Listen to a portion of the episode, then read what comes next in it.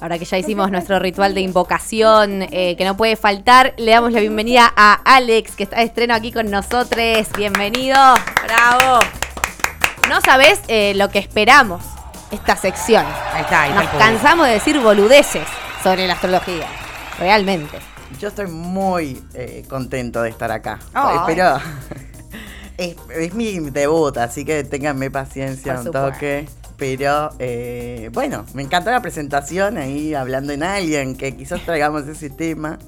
Hay que hablar a alguien con tantos avistajes, vamos a tener que tomar un curso de lenguaje alien, ¿o no? Bien, sí. y viste, para si van a dominarnos, eh, que sea por las buenas. Yo creo que sí. Y no nos queda otra. No nos queda de Porque otra. si pueden viajar tanto, de tantas dimensiones y kilómetros, mejor que en- tecnológicamente son. Años luz, ¿no? Lo que decía Einstein, nada viaja más rápido que la luz. Bueno, lo lograron. Claro, claro. Lo han logrado. Bueno, eh, AstroCAD, qué sé yo, está acá con la idea de, de lo- un poco lo que es AstroCAD, que es eh, tomarse en serio la astrología, pero también reírse de ella y con la astrología, así que vamos a tratar de, de ir con eso. Me Bueno, me imagino que astro de los astros y cats porque aguanten los michis. Me encanta, me encantan los astros y los gatitos, así que me define. ¿Qué nombre busco? Astro, viste lo más común para una página y gatos, listo, Perfecto. soy, sí soy. Queda clarísimo por dónde viene la mano. Bueno, y hoy que nos trajiste nos comentabas un poquito, ¿no? Sí, sí, sí, porque estamos pasando un tránsito importante que es eh, Plutón en Acuario. Bien. Vamos a... Plutón tarda 235 años en dar la vuelta al, al sistema solar, o sea que cada cambio o cada Plutón por cada signo está alrededor de 20 a 25 años, de acuerdo también la distancia, no todos duran lo mismo. Pero en este caso estamos terminando el tránsito de Plutón en Capricornio y entrando a Plutón en Acuario. eh, y planteándonos un poco qué significa este Plutón en Acuario, qué tiene que ver esto. Vamos a, charlar un poco porque este Plutón en Acuario, la última vez que estuvo en Acuario fue en 1778. Damn. ¿Se acuerdan, ¿Se acuerdan de esa época? Ah, Sí. estaban vivos. Sí, re. Eran muy chicos. Yo estaba ahí charlando. Eran muy ¿Se chicos no se acuerdan? acuerdan. Estábamos tomando unos mates con Mirta y Claro, claro, Mirta seguramente se Sí, acuerda, claro. se acuerda. Pero en ese momento fue una época muy importante para el mundo porque hubieron muchísimos inicios de revoluciones y el mundo Claro. cambió. Sí.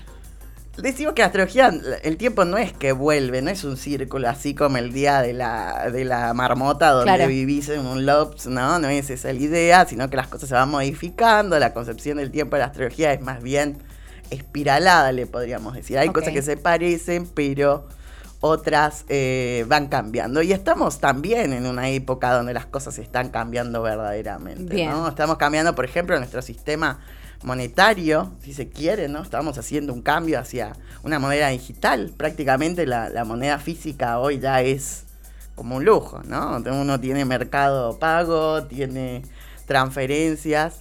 Eh, también aparece la criptomoneda, ¿no? La moneda que, que está digitalizada y está cuidada desde ese lugar. Y en esa época también era bastante parecido, ¿no? Era la Revolución Industrial, la Revolución Francesa. Eh, que bueno, no sé, ahí sería un poco polémico, pero a mí me encanta eso. Eh, no sé si nos trajo la igualdad, fraternidad y, y No, todo eso que dijo. Para los burgueses, por lo menos. Bueno, viste, no la trajo tanto, así que también un poco a veces está, a- Acuario está bastante asociado, ¿no? Este signo con la revolución. No sé si ustedes lo habían escuchado así. Siempre como que es el signo más disruptivo. Podríamos punto. decir, sí, sí, sí. Pero siempre traen nuevas ideas o nuevas visiones del mundo que en general, como fue esa revolución, eran bastante ideales. Ahora que se llevaron a la práctica, tan así esa igualdad, fraternidad, ¿no? No fue tan cierto. Pero sí cambiaron las condiciones laborales, sí cambió la percepción de la política en ese momento con monarquías absolutas a una democracia no representativa. Eh, y muchas cosas se fueron modificando en la percepción del mundo a lo largo del tiempo y vuelve acá Plutón este mismo lugar. Eh, y hoy quizás podemos pensar al arquetipo de Acuario desde, otro, desde otra perspectiva, ¿no? Porque hemos ido creciendo. Pero ese- esa época también fue bastante eh, movida, compli- complicada, ¿no? Fue deviniendo de la Revolución Francesa, ¿no? A la guillotina Sí. Sí, no a matar a quien no opinaba como yo, ¿no? Eh, entonces podemos... Liberales. Claro, ¿no? A mí me parece una coincidencia importante que liberales y libertarios hoy en día tengan bastante potencia, ¿no? Pero esto de la concepción de la libertad y el problema y la problemática de la libertad o la, la idea de cómo se comercia, cómo comerciar más libre, también era una problemática en esa época. Es bastante similar si lo pensamos, ¿no? Piensen que en esa época las colonias eh, no podían comerciar libremente, sino que dependían eh, de, de lo que sus eh, colonizadores decidían, ¿no? Sí. Y los liberales de ese momento, del 1800, buscaban la apertura, ¿no? Del comercio. Yo creo que es bastante distinto, ¿no? Un liberal del 1800. Por supuesto. Sí. que verdaderamente era bastante disruptivo a lo que hoy puede ser mi ley, ¿no? O qué sé yo. Pero bueno, tenemos bastante variedad ahí de opiniones, que un poco se trata de eso, ¿no? Que creo que Acuario en lo disruptivo tiene que ver con en el poder entender que el verdadero diálogo no está con los que piensan igual que nosotros, sino también en entender un par de cosas de lo que opinan los otros puntos de vista, pero no necesariamente coincidir con ellos, sino entender su existencia. A mí me, a mí me pasó algo bastante llamativo con los liberales porque digo, bueno, voy a tratar de ver qué opinan, pero eh, mi ley es infumable, yo no lo puedo escuchar, sinceramente me da una paja. Pero escu- descubrí a este señor Carlos Maslatón, ¿alguien lo ubica a Carlos Maslatón? Sí, sí. Y decís, bueno, puede ser que haya un rayo de posibilidades, ¿no? Para poder entender qué piensan los libertarios de esta época, los liberales. Eh, pero en ese momento eh, era bastante así de complicado como ahora, ¿no? Yo en eso soy profe de historia, así que siempre me gusta traer la historia para rememorar eh, cosas que se parecen, que se parecen, ¿no? Vamos a pensar que no es lo mismo, ¿no? Da tazo, profe historia, claro. Sí, sí, así que... Buena digo, combinación, ¿eh? Astrología e historia. eh, Fíjate que Sirve. son casi, casi una cosa se necesita a la otra, porque yo cuando estudiaba historia decía, pero ¿por qué pasan estas cosas? Algo le falta a la historia, le faltaba el condimento de entender los tránsitos para mí y después se me terminó de llenar una estructura en la cabeza. Y cuando ves la historia y ves los tránsitos, eh, sobre todo de planetas como Plutón, que son planetas transpersonales, que es distinto, por ejemplo, a un Sol, una Luna. Piensen que el Sol tarda 30 días en pasar un signo. eh, la Luna 28 días, ¿no? Eh, Es un Mm. tiempo más corto, ¿no? Cuando hablamos de planetas personales o pequeños, hablamos de tiempos cortos.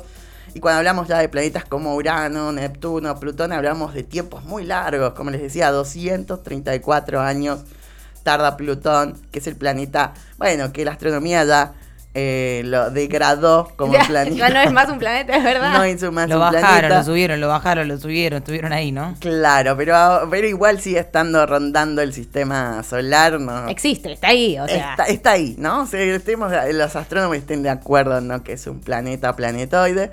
Pero bueno, dentro de la astrología es importante también tener en cuenta eh, que yo, va, mi opinión, ¿no? Ahí me hago súper responsable. Yo no creo, y creo que los astrónomos tienen razón cuando dicen que el planeta no te hace nada. Miren lo que estoy diciendo. Le revocamos el titular. Quiero el clickbait de esto, ¿no? Los astrónomos tienen razón, dijo el astrónomo. Pero bueno, em, pero ¿sabes lo que pasa? Es que el planeta no te tira un poder y te hace que vos hagas cosas, ¿no? Claro. Seamos sinceros, digamos todo, no te tira un poder y vos haces, digo, "Ah, ahora voy a hacer esto. Soy ¿no? infiel es porque Plutón en. Tengo luna en tal cosa, claro, no. Pero claro, eso pasa un poco también con las, las, las cosas que suceden en Twitter o en las redes sociales, ¿no? ¿Qué dictador latinoamericano sos según tu signo? No sé, ¿qué rugbyer sos asesino según tu signo? Bueno, nos podemos cagar de risa esa falopa porque está bueno el consumo. Yo me hago responsable, hago consumo irónico de todo y sobre todo de la astrología, ¿no? Pero también hay una, una capa, una escala de una astrología mucho más profunda que entiende que la astrología es un lenguaje de representación de lo que los humanos hacen en, en el tiempo, es una disciplina muy antigua que recopila Mm. la existencia o la forma de relacionarse humanos. Entonces, que simboliza a través de los arquetipos cosas humanas, en realidad, Mm. ¿no? Entonces es distinto pensarlo así, que el planeta me tiene un poder y yo ahora voy a hacer criptomoneda. no sé, voy a minar cripto. No, no es tan así, ¿no? Sino que en realidad el contexto está leído so- sobre todo por esas cualidades, ¿no? De un arquetipo. Y en este caso, Plutón en Acuario, eh, lo que, lo, quizás lo mágico, lo profundo, lo incomprensible, porque al fin y al cabo, en el tiempo, lo mágico ha sido siempre después develado o traído por otras explicaciones más profundas. No sé, antes creía que Zeus con un rayo te estaba diciendo algo, ¿no? Sí. Y después decimos, ah, bueno, el rayo se crea de esta manera, de esta otra, pero sí lo mágico de la astrología para mí tiene que ver la coincidencia arquetípica con los sucesos del contexto, ¿no? Bien. Eso, la verdad, siempre trasciende un poco lo conocido. Eh, y podemos pensar que las cualidades acuarianas se están cumpliendo ahora, ¿no? Tenemos una moneda que está cambiando, un sistema laboral que está yendo hacia lo virtual, ¿no? Eh, tenemos un sistema político que también necesita evidentemente un cambio profundo en la manera de pensarse. Eh, pero sobre todo, quizás lo que más se asocia a Acuario es a los ovnis. Y no es menor, ¿vieron? no es menor. Exactamente, ¿no? Díganme si no les cambió la vida a los expedientes secretos. Sí, sí. La No. verdad, la verdad, increíble. No, Increíble. no fue un antes y un después. Miren, yo, yo salí así por ver tanto infinito y expedientes secretos X, así que ¿Qué están haciendo con sus hijas? ¿Los dejan ver expedientes X o qué? todo niño debería verse unas buenas temporadas de infinito y eh, expedientes secretos. La verdad que sí. Y la dimensión desconocida, ¿por qué no? También, ¿no? Buenísima Qué- la dimensión qué- desconocida. Qué grandes eh, series que me criaron. No tenía papá y me crió la tele y bueno, yo veía esas cosas. Bueno, en fin, la cuestión es que hemos estado en este momento donde ahora en marzo entra Plutón en Acuario, que es la primera entrada, es el inicio, y estamos con el- la temática ovni a full. Se ha visto ovnis en todo el mundo, como bien contaron, en China, en Estados Unidos, el Pentágono. Imagínense que el Pentágono saque una información sobre eso. Pero bueno, parece que estos eh, ovnis no son tan fan de los yankees, viste que siempre van a Estados Unidos primero. Qué bueno, por suerte. Estos quizás son un poco más sudaca, ¿no? Dijeron, bueno, vamos a visitar a Sudamérica. Vamos a Uruguay. Y fueron a nuestro vecino país, Uruguay, en la provincia de Paysandú. Es eso que estamos viendo, ese video. Fuentes chequeadísimas. Chequeadísimo chicos. esto, ¿eh? Chequeadísimo. Chequeadísimo, o sea, esto Terrible. Eh, Ese es un plato volador. es un plato. El famoso plato volador. Sí, sí, sí. ¿Qué es eso, chicos? Ese avistaje, muchas personas lo vieron, sí, sí. Uf, es muy loco igual, ¿eh? Muy loco. Y, o sea, que se fueron mostrando en varias partes del mundo. Miren que China diga que está atendiendo a eso. Y que la Fuerza Aérea Uruguaya esté atendiendo también ahí en Paysandú a, a este avistaje.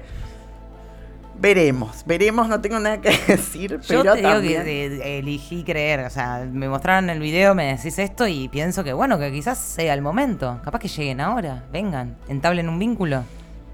¿Será?